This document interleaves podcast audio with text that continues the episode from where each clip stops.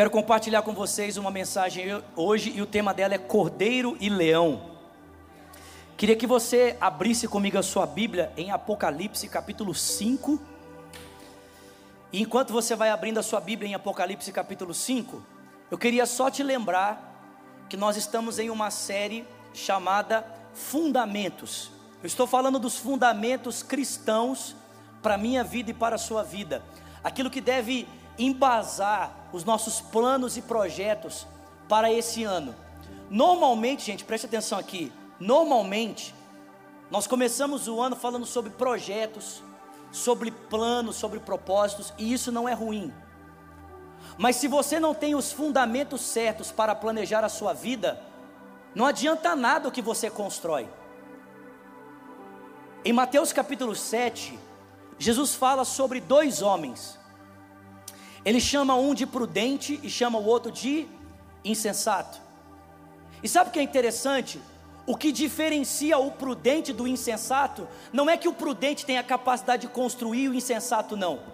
Tanto o prudente quanto o insensato têm a capacidade de fazer. Ambos constroem, ambos fazem. A diferença é que um está construindo sobre a rocha e o outro está construindo sobre a areia. O que determina o resultado que o insensato vai ter e o prudente vai ter, não é se eles fazem ou não, é sobre o fundamento em que eles estão construindo, é sobre o fundamento que eles estão edificando. Porque preste atenção, eu e você podemos passar uma vida toda edificando coisas sobre o fundamento errado, e no final, sabe o que nós vamos ter? Destruição, nós vamos ter perda, nós vamos ter dor, não porque não construímos, mas porque construímos o resultado que temos agora é nada. Por isso é tão importante, antes de falarmos de sonhos e projetos, falarmos aonde esses sonhos serão construídos, aonde esses projetos serão edificados. E eu acho que uma outra forma de nós percebermos a importância de falarmos sobre fundamentos é quando nós olhamos para a própria história do povo de Deus, para a própria história do povo de Israel. Porque você deve se lembrar que os israelitas permaneceram 400 anos escravos no Egito, ou 450 anos, como Paulo diz lá em Atos.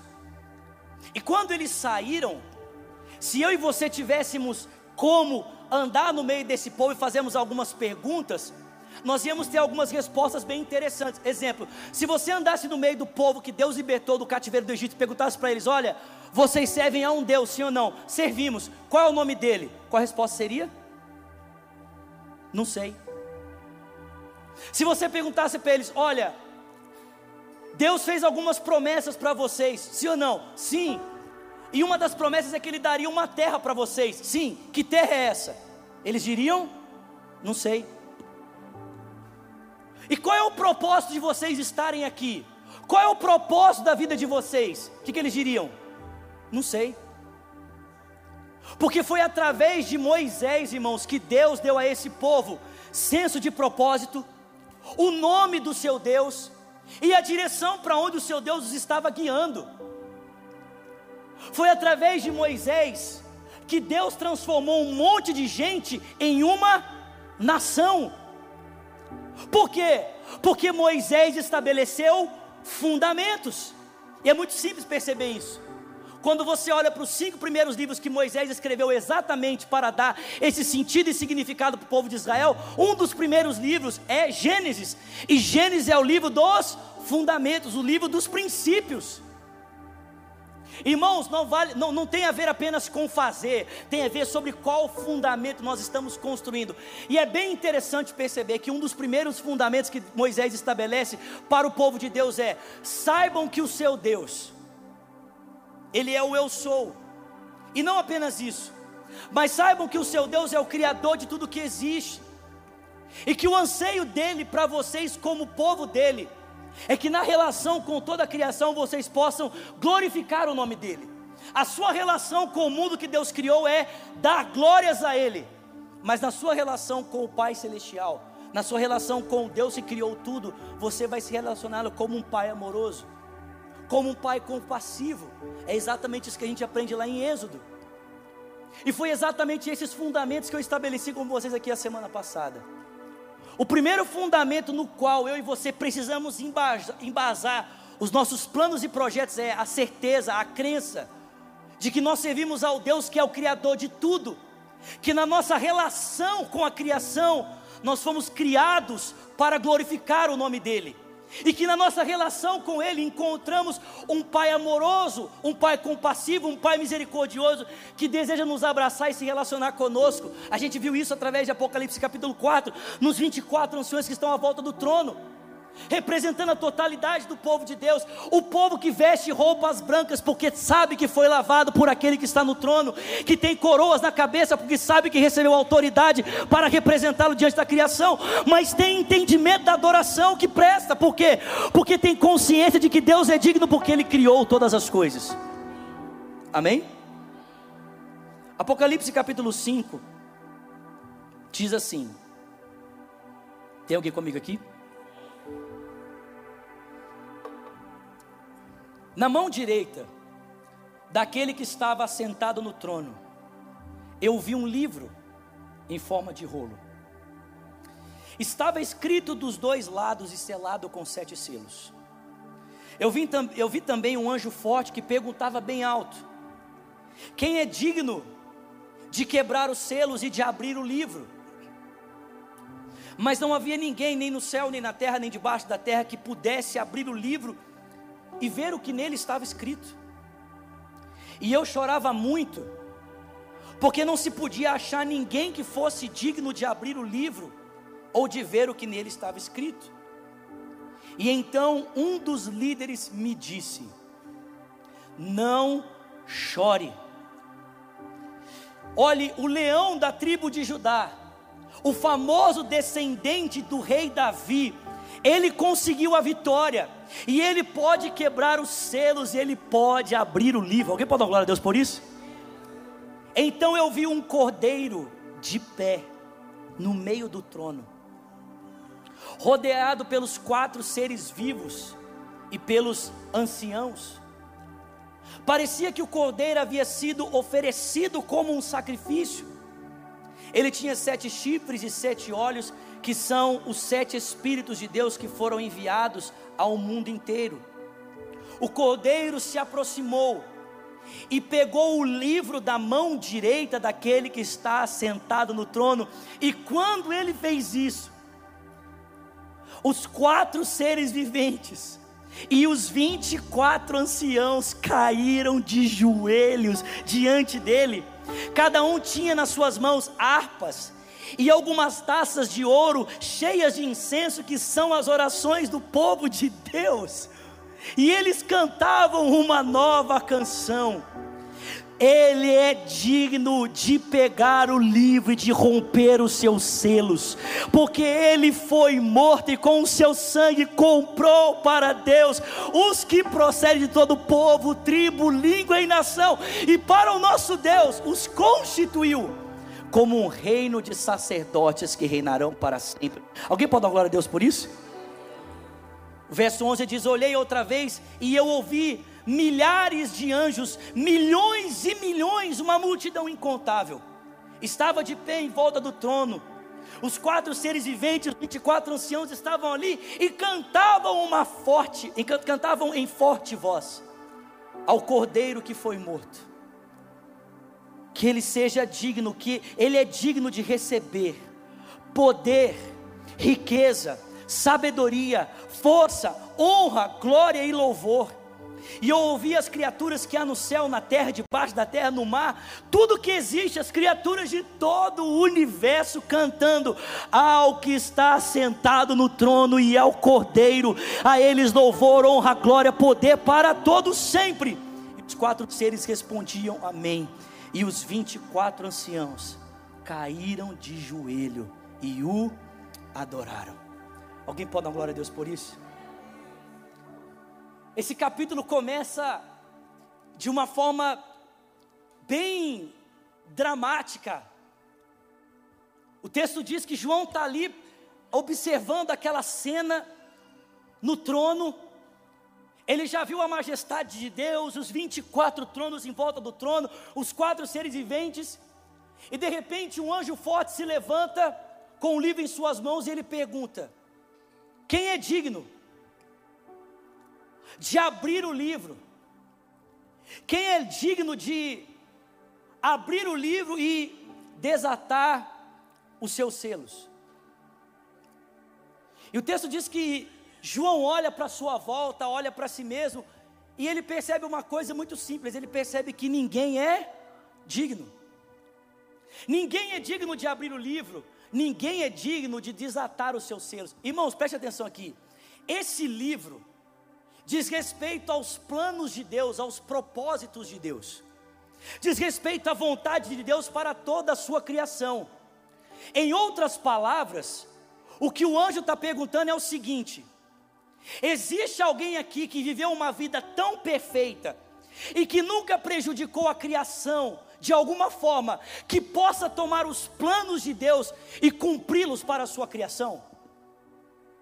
Existe alguém aqui que viveu de uma forma tão perfeita e tão maravilhosa e que nunca falhou em relação aos planos e propósitos de Deus para a criação, que possa tomar esses planos e propósitos e realizá-los? E sabe o que é surpreendente? É que ninguém pode fazer isso. Nem o próprio João que está ali contemplando a glória de Deus, um apóstolo maravilhoso, um homem que muitos de nós aqui gostaríamos de ser semelhante a ele, mas diante do trono de Deus e da glória de Deus e da pergunta, nem João pode dizer: Eu posso fazer isso. Ninguém é digno.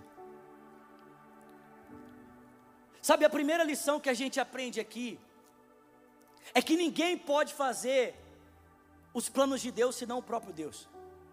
Ninguém pode realizar a vontade de Deus senão o próprio Deus. E entenda o que eu quero dizer aqui. Eu estou querendo dizer que, irmãos, só pode executar de forma perfeita os planos e projetos de Deus alguém que viveu uma vida que nunca de alguma forma prejudicou a criação da qual Deus espera louvor e glória. E todos nós aqui, nenhum de nós pode dizer, não, eu vivi uma vida perfeita. E em tudo que eu fiz, Deus sempre recebeu louvor, porque cuidei da, sua, da, sua, da obra das suas mãos da melhor forma possível. Ninguém pode fazer isso. Às vezes a gente se compara com outras pessoas, ou às vezes diante de uma situação né, que é favorável a gente, a gente se sente muito importante. Às vezes a gente olha para alguém que tem menos que a gente, ou que não está numa posição que nós estamos, e a gente se sente muito importante, pensando assim: poxa, eu sou muito melhor do que essa pessoa, ou eu tenho isso, e isso me faz me sentir melhor do que o outro.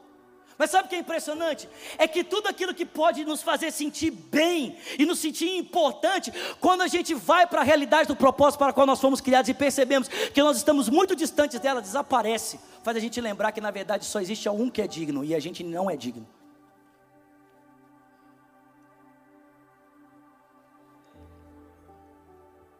Só que, irmãos,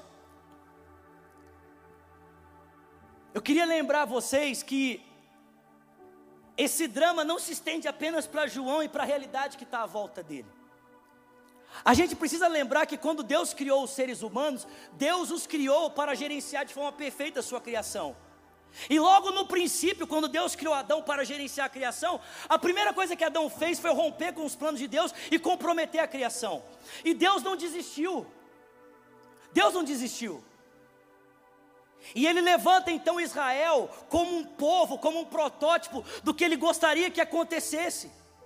Mas o próprio Israel que Deus levantou para ser um testemunho distinto entre todas as nações da vontade de Deus também se corrompe. Ou seja, os homens que Deus criou que deveriam ser parte da solução se tornaram também parte do problema. E é por isso que João está desesperado. Porque ele sabe que durante toda a história da humanidade não existe ninguém que possa dizer assim, cara, cumprimos de forma perfeita o que Deus nos chamou e nos criou para ser. E o texto diz que ele começa a chorar. Ele começa a chorar. E então um dos anciãos se aproxima dele e fala assim: João, não chore. Porque não tem a ver com você ser perfeito ou você ser digno. No João, não fique, fique tranquilo. Eis que o leão da tribo de Judá, a raiz de Davi, venceu, e ele é digno de abrir o livro e de desatar os seus selos. Tem alguém comigo aqui? Em outras palavras, o que o ancião está dizendo para João é: João, Jesus é o Messias, Deus enviou o seu Messias, e aquilo que os homens não puderam fazer, Ele fez por todos eles. Ele trouxe a criação de volta para o seu devido lugar, cumprindo com toda a vontade de Deus. Tem alguém que pode dar uma glória a Deus por isso aqui? Olha o que ele diz: Eis que o leão da tribo de Judá. Bom, se você já está lendo Gênesis no início desse ano, você sabe que uma das promessas que Deus fez em Gênesis é que Ele levantaria o leão de Judá para assumir o trono e reinar para sempre. E quando você chega lá no livro de Isaías, ou você chega no livro de 2 Samuel, você descobre que é da descendência de Davi que Deus vai levantar aquele que reinará para sempre. Em outras palavras, o ancião está dizendo: João, fique tranquilo, existe o Messias, existe aquele que vai descender de Judá, aquele que vai vir da linhagem de Davi, e ele vai restaurar a criação para o seu devido lugar. Ou seja, existe um homem perfeito, e existe um Israel perfeito. Existe um homem que fará o que todos os homens deveriam ter feito. E um israelita que será tudo que Deus sempre sonhou. E ele vai trazer todas as coisas para o seu devido lugar. Alguém pode dar glória a Deus por isso? Ele é o leão de Judá. Ele é a descendência de Davi. E ele venceu. Quando a gente olha para o plano de Deus lá em Gênesis 3,15, depois da criação ter caído por causa do pecado, Deus faz uma promessa, Deus apresenta o seu plano numa forma de promessa. Ele fala assim: que ele vai levantar um descendente da mulher, e esse descendente vai esmagar a cabeça da serpente, apesar de ter o seu calcanhar ferido. Ou seja, o descendente não apenas vai trazer a criação para o seu devido lugar, mas ele vai destruir tudo aquilo que tenta destruir o plano e o propósito de Deus. Ele vai aniquilar tudo aquilo que tem se levantado na história para impedir a realização do plano e do propósito. Olha o que João está dizendo: Jesus, o Messias, aquele que descende de Judá, aquele que descende de Davi, aquele que é o homem perfeito, o verdadeiro israelita. Ele não apenas veio para trazer a criação para o seu devido lugar, mas ele venceu e ele é digno de abrir o livro e desatar os seus selos. Eu sei que você já conhece o texto, mas quando o anjo proclama, olha, o leão de Judá, a gente fica esperando assim, cara, então nós vamos olhar agora e vai aparecer um leão, né? Alguém. E de repente, quando João olha para o centro do trono, o leão é apresentado no cordeiro. Porque a glória do leão, preste atenção, irmãos, a glória do leão está no cordeiro. A majestade do leão está onde? No cordeiro. Porque como ele conquistou essa autoridade? Como ele conquistou esse poder e essa glória? Sendo leão? Não. Ele conquista essa glória e essa autoridade sendo cordeiro, cordeiro imolado, cordeiro ferido. A autoridade de Jesus não está no exercício do poder, mas na entrega sacrificial da sua vida. Não está no exercício da força, mas na entrega sacrificial da sua vida em prol do plano e do propósito de Deus. Porque eu não sei se você entende isso. Mas para que a vontade de Deus fosse executada, Jesus precisava dar a sua vida. Agora entenda isso aqui. Entenda isso aqui. É, é, muito simples entender isso. Às vezes a gente complica tanto, mas é simples entender isso aqui. Às vezes a gente quer que uma pessoa seja muito boa em alguma coisa, a gente fala para ela, cara, para você ser bom nisso aqui, você vai precisar dar a sua vida. Se você quer ser um excelente jogador, você vai precisar dar sua vida nisso aqui, dar, se entregar por inteiro. Porque só existe uma forma de você conseguir realizar isso aqui, é se você se entregar completamente. Irmãos, preste atenção. para que o reino de Deus e a vontade de Deus fosse estabelecida entre nós, Jesus, para que isso acontecesse, ele decidiu dar toda a sua vida para isso. Para que Deus pudesse ter de volta os homens para ele, a criação no seu devido lugar, e para que ele pudesse aniquilar a ação destruidora no mundo, Jesus deu a sua vida. Você, lembra, você se lembra que na noite que Deus foi libertar os israelitas, para que Deus pudesse libertar o povo de Israel, um cordeiro precisou ser entregue, um sacrifício precisou ser feito. Irmãos, preste atenção: para que a criação voltasse ao seu lugar, Jesus precisou dar a vida por isso, dar a vida para o plano de Deus, dar a vida para o propósito de Deus. Havia algo a acontecer e ele deu a sua vida. Ele foi o descendente de mulher que teve o seu calcanhar ferido ao esmagar a cabeça da serpente. Ele deu a sua vida. E por isso ele é digno. Por isso ele merece receber honra, glória, ações de graça, porque ele deu a sua vida. A vitória do leão é vista na fragilidade do cordeiro. A glória de Jesus é vista no seu sacrifício na cruz do Calvário. Sabe, muitos de, muitos de nós queremos mostrar glória nas prerrogativas das nossas perfeições. Mas o Senhor falou para Paulo: Paulo, o meu poder não se aperfeiçoa nas suas prerrogativas, o meu poder se aperfeiçoa na sua fraqueza. A minha glória não é vista na sua capacidade, a minha glória é vista na sua fragilidade. O meu poder se aperfeiçoa na sua fraqueza. Quando você é fraco, é que então você é forte.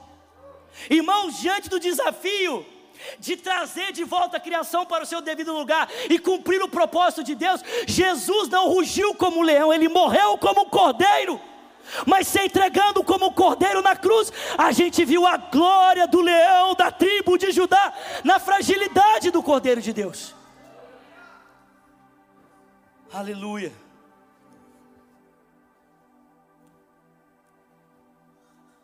Para que um novo tempo fosse estabelecido, para que. Aleluia. Eu anotei isso aqui, gente, eu anotei isso aqui, eu fiquei assim, gente, eu espero que as pessoas entendam bem. Mas a, a gente tem um problema com, com essa, essa expressão, né, nova era mas para que Jesus estabelecesse a sua era, o seu tempo sobre o mundo, o seu tempo de governo, ele decidiu se entregar por mim e por você em fraqueza. E o texto bíblico diz que diante da contemplação do cordeiro, João diz que ele tem sete chifres. Esses, esses sete chifres, o chifre no livro do Apocalipse significa poder. Ele tem todo o poder, ele tem sete olhos. Os olhos significam conhecimento. Ele tem todo o poder e tem todo o conhecimento, ou seja, ele é onisciente e ele é onipotente. Tem todo o poder, tem toda a autoridade, tem todo o conhecimento. O texto diz que esses sete olhos também representam os sete Espíritos de Deus que foram enviados sobre a terra, ou seja, Jesus não é apenas aquele que tem todo o poder, todo o conhecimento, mas ele tem o Espírito em plenitude. João contempla o cordeiro com o espírito em plenitude, tomado de todo poder e sabedoria. E o texto diz que todo se ajoelha e diz: Digno é o cordeiro. Ele é digno. Ele é digno porque foi morto. E para o nosso Deus, Ele comprou os que procedem de, todo tri, de toda tribo, língua e nação, e os constituiu como reis e sacerdotes. Irmão, preste atenção no que eu vou dizer para você. A glória do Cordeiro é transformar rebeldes sem esperança em servos fiéis a Deus. Vocês estão comigo aqui? A glória do Cordeiro é pegar gente que era escrava do pecado e transformá-los em reis e sacerdotes para reinarem sobre a terra. A glória do Cordeiro é pegar a criação que estava debaixo de maldição e fazê-la refletir novamente a glória para a qual ela foi criada. Por isso ele merece ser honrado. Por isso ele merece ser adorado. Tem alguém comigo aqui? O texto bíblico diz que depois desse cântico, então todas as criaturas do céu, da terra, debaixo da terra, tudo que existe se prostra diante do Cordeiro e diz: Ao que está sentado no trono e ao Cordeiro, pertencem o louvor, a honra, a glória e o poder para sempre.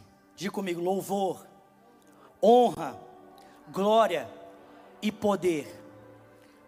No cântico acima diz assim: o cordeiro merece receber poder, riqueza, sabedoria, força, honra, glória e louvor.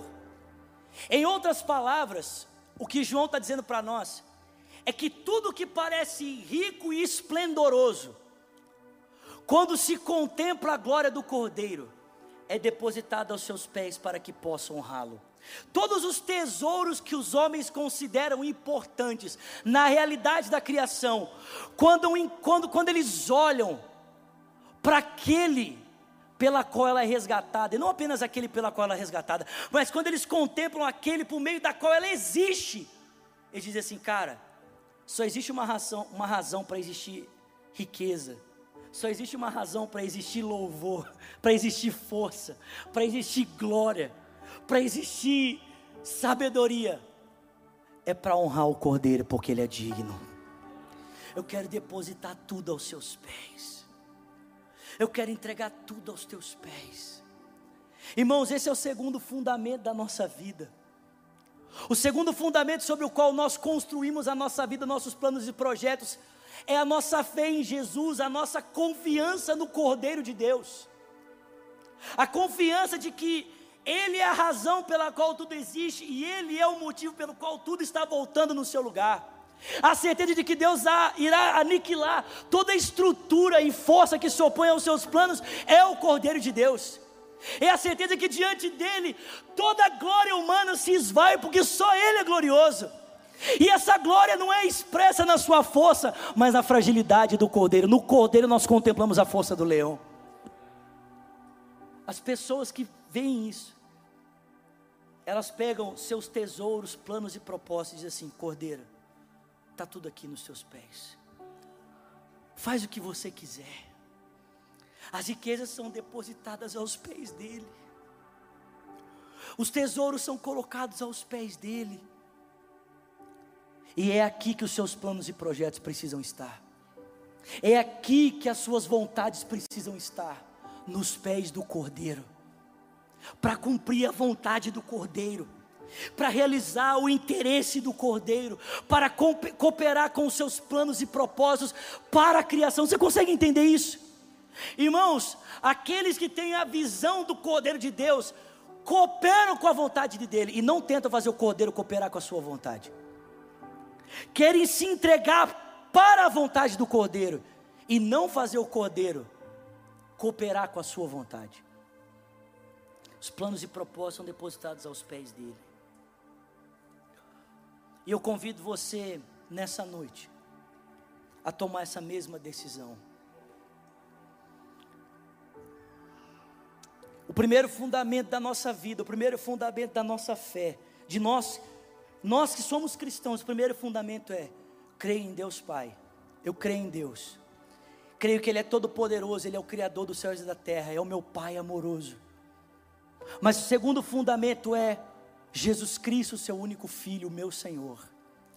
Aquele que nasceu da Virgem Maria, pela obra do Espírito, que padeceu sob o poder de Pôncio Pilatos, foi crucificado, morto, sepultado, desceu aos, aos mortos, mas ressuscitou ao terceiro dia, subiu aos céus, está à direita de Deus o Pai, de onde há de vir julgar os vivos e os mortos.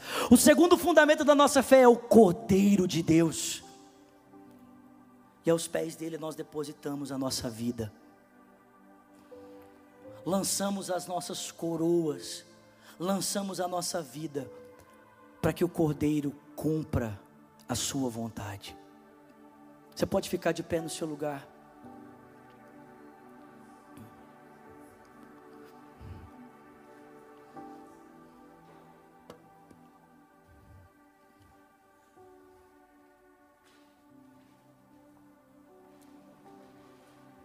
O Novo Testamento conta. Vou falar isso e nós vamos encerrar. O Novo Testamento conta a história de um homem que era um levita. O texto bíblico diz que ele era dono de muitas posses. Mas um dia, impactado com essa certeza de que Jesus é o Cordeiro de Deus, o verdadeiro israelita, o verdadeiro homem, o homem perfeito, o Messias por meio do qual Deus está cumprindo o seu plano e propósito de resgatar a criação e destruir a força das trevas. O texto bíblico diz que quando ele ficou sabendo disso, ele tomou os seus bens, suas posses, vendeu tudo o que ele tinha e ele depositou nos pés dos apóstolos. A Bíblia não fala o que eu vou falar aqui agora. Mas eu fico imaginando aquele homem construindo tudo para si, construindo uma vida para si. E de repente, quando ele descobre que Jesus é o Messias, tocado pela ação do Espírito Santo, ele pega aquilo que ele construiu durante toda uma vida para ele. E ele diz: Agora eu pego as minhas riquezas e deposita aos pés do Cordeiro, para que ele construa a partir das minhas riquezas o seu querer e a sua vontade.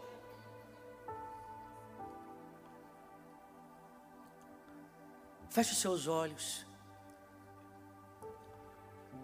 Quais são os seus fundamentos? O que motiva você a sonhar? Qual é a base dos teus planos e projetos? Por que você deseja o que você deseja? Porque você quer chegar onde você quer chegar. Porque você quer ter o que você quer ter. A questão não é o querer ter, mas por quê? Qual é a sua base? Qual é o seu fundamento? Qual é o seu ponto de partida? Sabe, a minha oração é para que o seu fundamento seja a rocha inabalável, que o seu fundamento não seja areia, que o seu fundamento não seja algo que perece, algo frágil, algo sem sentido, sem propósito que o seu fundamento não seja baseado nas estruturas desse mundo. Preste atenção, meu filho. Se você está planejando a sua vida em um alicerce passageiro, o que você está construindo não tem propósito eterno. Paulo diz em, segundo, em 1 Coríntios capítulo 3 que só aquilo que vem de fundamento, que é Jesus Cristo, aquilo que é firmado a partir de Cristo na obra do Espírito, tem garantia eterna. Eu estou desafiando você essa noite a ter planos e projetos que tocam a eternidade, que tocam mais do que 30, 40, 50 anos, mas para você fazer isso, você precisa fazer a partir do Cordeiro de Deus. Precisa ser a partir da fé em Deus, da fé em Jesus Cristo. Não dá para construir algo eterno a partir de estruturas passageiras. Não dá para construir algo eterno a partir de estruturas temporárias. Precisa ser fundamento sólido e só há um fundamento sólido, inabalável. E esse fundamento é o nosso Deus e o Senhor Jesus Cristo. Sabe, se você quer fazer essa oração essa noite, talvez você está aqui falando, talvez você está aqui e a oração que você precisa fazer é uma oração de arrependimento, porque Deus talvez esteja revelando os motivos errados, os fundamentos errados da sua vida. Ou talvez você está aqui e fala assim, cara, eu quero consagrar tudo, eu quero ter os fundamentos certos, eu não quero fazer por fazer, eu quero fazer baseado no motivo correto, eu quero ter os fundamentos sólidos na minha vida. Se você é essa pessoa, eu queria muito orar com você, eu queria muito orar por você. Eu queria que você saísse do seu lugar e viesse aqui para frente. Eu quero orar com você essa noite. Se você diz eu quero, eu quero consagrar os meus planos, eu quero consagrar os meus propósitos. Eu não quero apenas fazer, eu quero ter fundamento seguro. Ou você diz, eu, eu me arrependo, isolado, eu, eu preciso mudar os meus fundamentos, eu preciso mudar as minhas motivações, eu preciso mudar o porquê de fazer o que eu faço. Eu preciso fazer isso a partir da minha fé em Deus. Se você é essa pessoa, sai do seu lugar e vem aqui à frente. Quando nós cantamos essa canção, eu quero orar com você, eu quero orar por você. Aleluia, Senhor. Vem, vem, sai do seu lugar e vem. Cantar do começo, vamos do comecinho. Estou te esperando. Estou te esperando aqui. Eu já fechei a porta, pode vir. estou te esperando pra fazer o que tens que fazer.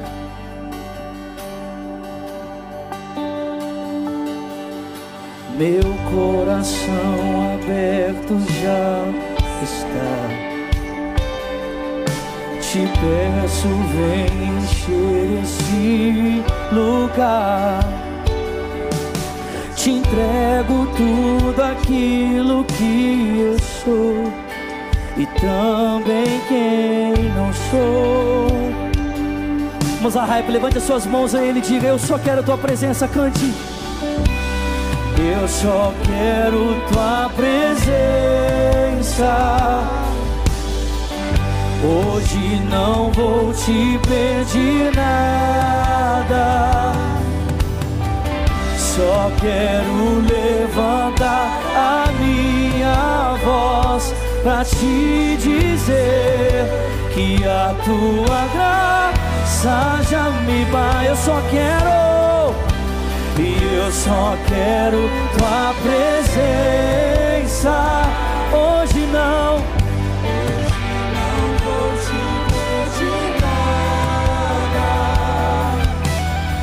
Só quero levantar a minha voz pra te dizer que a tua graça.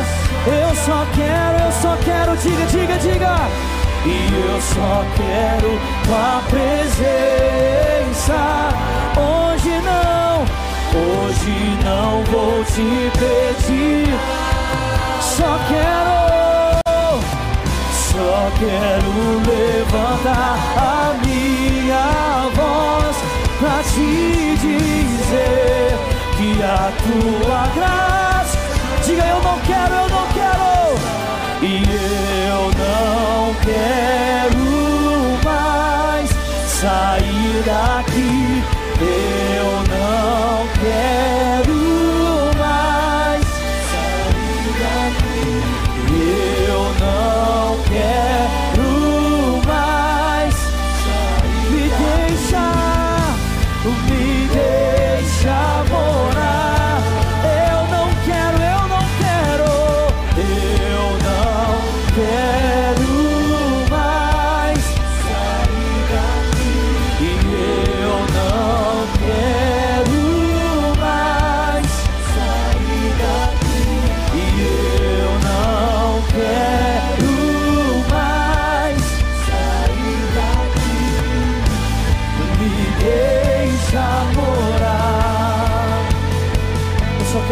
presença. E eu só quero tua presença. Hoje não vou te ver. Só quero levantar para te dizer.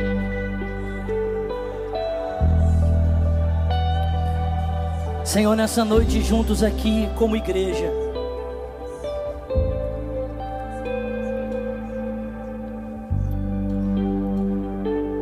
Tua palavra diz, Senhor, sonda e conheces o nosso coração. Senhor, conhece as nossas motivações. Senhor, conhece os nossos desejos, nossos pensamentos, sentimentos, os nossos propósitos e os nossos caminhos. O salmista Davi ora dizendo: Deus, veja se na minha conduta existe algo que te ofende e dirija-nos pelo caminho eterno. Pai Celestial, eu peço que o Senhor esteja sondando os nossos corações.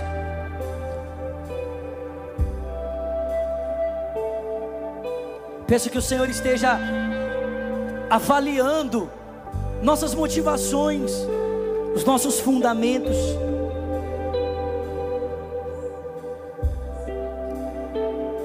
Pai, que a base de tudo na nossa vida possa fluir dessa consciência, que a base da nossa vida possa fluir dessa fé, dessa certeza de que Jesus Cristo é digno, digno da nossa vida, digno de tudo que somos, digno de tudo que temos, que tão somente por Ele tudo volta ao seu devido lugar. Que Ele é aquele que destruiu as forças das trevas e agora, como igreja, nos convida a participar do que Ele está fazendo. Nos convida a entregarmos os nossos tesouros a Ele, para que Ele use tudo que somos e temos para o Seu louvor e para a Sua glória. Faça isso, Senhor. Faça isso, Senhor. Ajuda-nos a construirmos a nossa vida em cima de fundamentos eternos, não de fundamentos temporários, não de fundamentos que são abaláveis, de coisas que não vão repercutir para a eternidade. Senhor, que nós possamos hoje, com aquilo que fazemos, sinalizar a glória do reino que é chegado sobre nós. Eu peço isso a cada um dos meus irmãos. Eu peço isso pela minha vida. Perdoa-nos, Senhor, por sermos cristãos como discípulos teus e não refletimos a glória de Cristo no que fazemos. Perdoa-nos, Senhor, por, por sermos cristãos, dizemos que cremos em Jesus e não refletimos o Cristo naquilo que falamos, como agimos, como pensamos. Perdoa-nos, ó Deus, quando o fundamento da nossa vida não é o Senhor, não é a Sua vontade, não é o seu desejo, não é o seu coração. Cremos, ó Deus, que Tua palavra diz que se nós confessarmos os nossos pecados, o Senhor é fiel e justo para nos perdoar os pecados e nos purificar de toda injustiça. Limpa-nos mesmo nessa noite, lava-nos mesmos nessa noite e toma-nos, ó Deus, para a Tua glória, Senhor. Nós oramos assim, agradecidos em o nome de Jesus. E quem crê, diga amém. Levante as suas mãos, vamos cantar isso mais uma vez. Diga, eu só quero a tua presença. Diga, eu só quero. Eu só quero tua presença. Hoje não vou te pedir. Só quero levantar te dizer.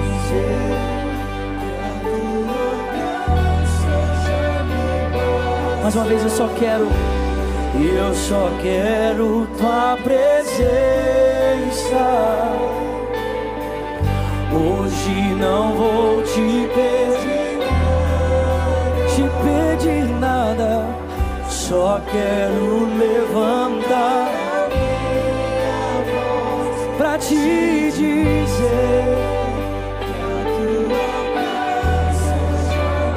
Seus olhos fechados, coloque as suas duas mãos no seu coração e ore comigo dizendo: Senhor Jesus, nessa noite eu abro o meu coração e eu confesso que Tu és o meu Senhor e o meu Salvador. Ore também dizendo: E eu, Jesus, que um dia andei nos teus caminhos, mas eu me desviei. Diga nessa noite, arrependido, eu volto na certeza que o Senhor me recebe. Se você está aqui nesse auditório, fez essa oração pela primeira vez, dizendo eu quero entregar minha vida a Cristo, ou você diz eu quero voltar para Jesus hoje, eu quero que você levante uma das suas mãos. Eu quero orar com você. Eu quero orar por você. Tem uma mão levantada lá na minha direita. Mas alguém levanta bem alto uma das suas mãos. Bem alto. Bem alto. Se você está aí nos assistindo pela internet, você vai digitar hashtag Eu quero. Perdão, eu decido por Jesus. Hashtag Eu decido por Jesus. Digita aí pra gente. Nós queremos orar com você, queremos orar por você. Existe mais alguém aqui que quer tomar essa decisão de entregar a sua vida a Cristo, voltar para Jesus, levanta bem alto uma das suas mãos, bem alto, bem alto. Eu quero orar com você, quero orar por você. Tem mais alguém aqui essa noite? Mais alguém? Glória a Deus, glória a Deus, glória a Deus, glória a Deus. Pai, obrigado por essa noite. Obrigado por essas vidas que se entregam ao Senhor, Pai, reconhecendo que Tu és o único Senhor e Salvador. Envia o Teu Espírito a esses corações e que eles possam viver a vida que o Senhor preparou a cada um deles. Nós oramos e te agradecemos em nome de Jesus. E que a graça do nosso Senhor Jesus Cristo, o amor de Deus Pai, a comunhão e o consolo que vem do Espírito, seja com o povo de Deus aqui e espalhado em toda a terra, desde agora e para sempre. Quem crê, diga amém. Você pode aplaudir o Senhor Jesus. Vamos aplaudir forte ao nome dEle. Obrigado, Senhor. Glória a Deus. Deus abençoe você. Vai viver o melhor final de semana da sua vida, amém?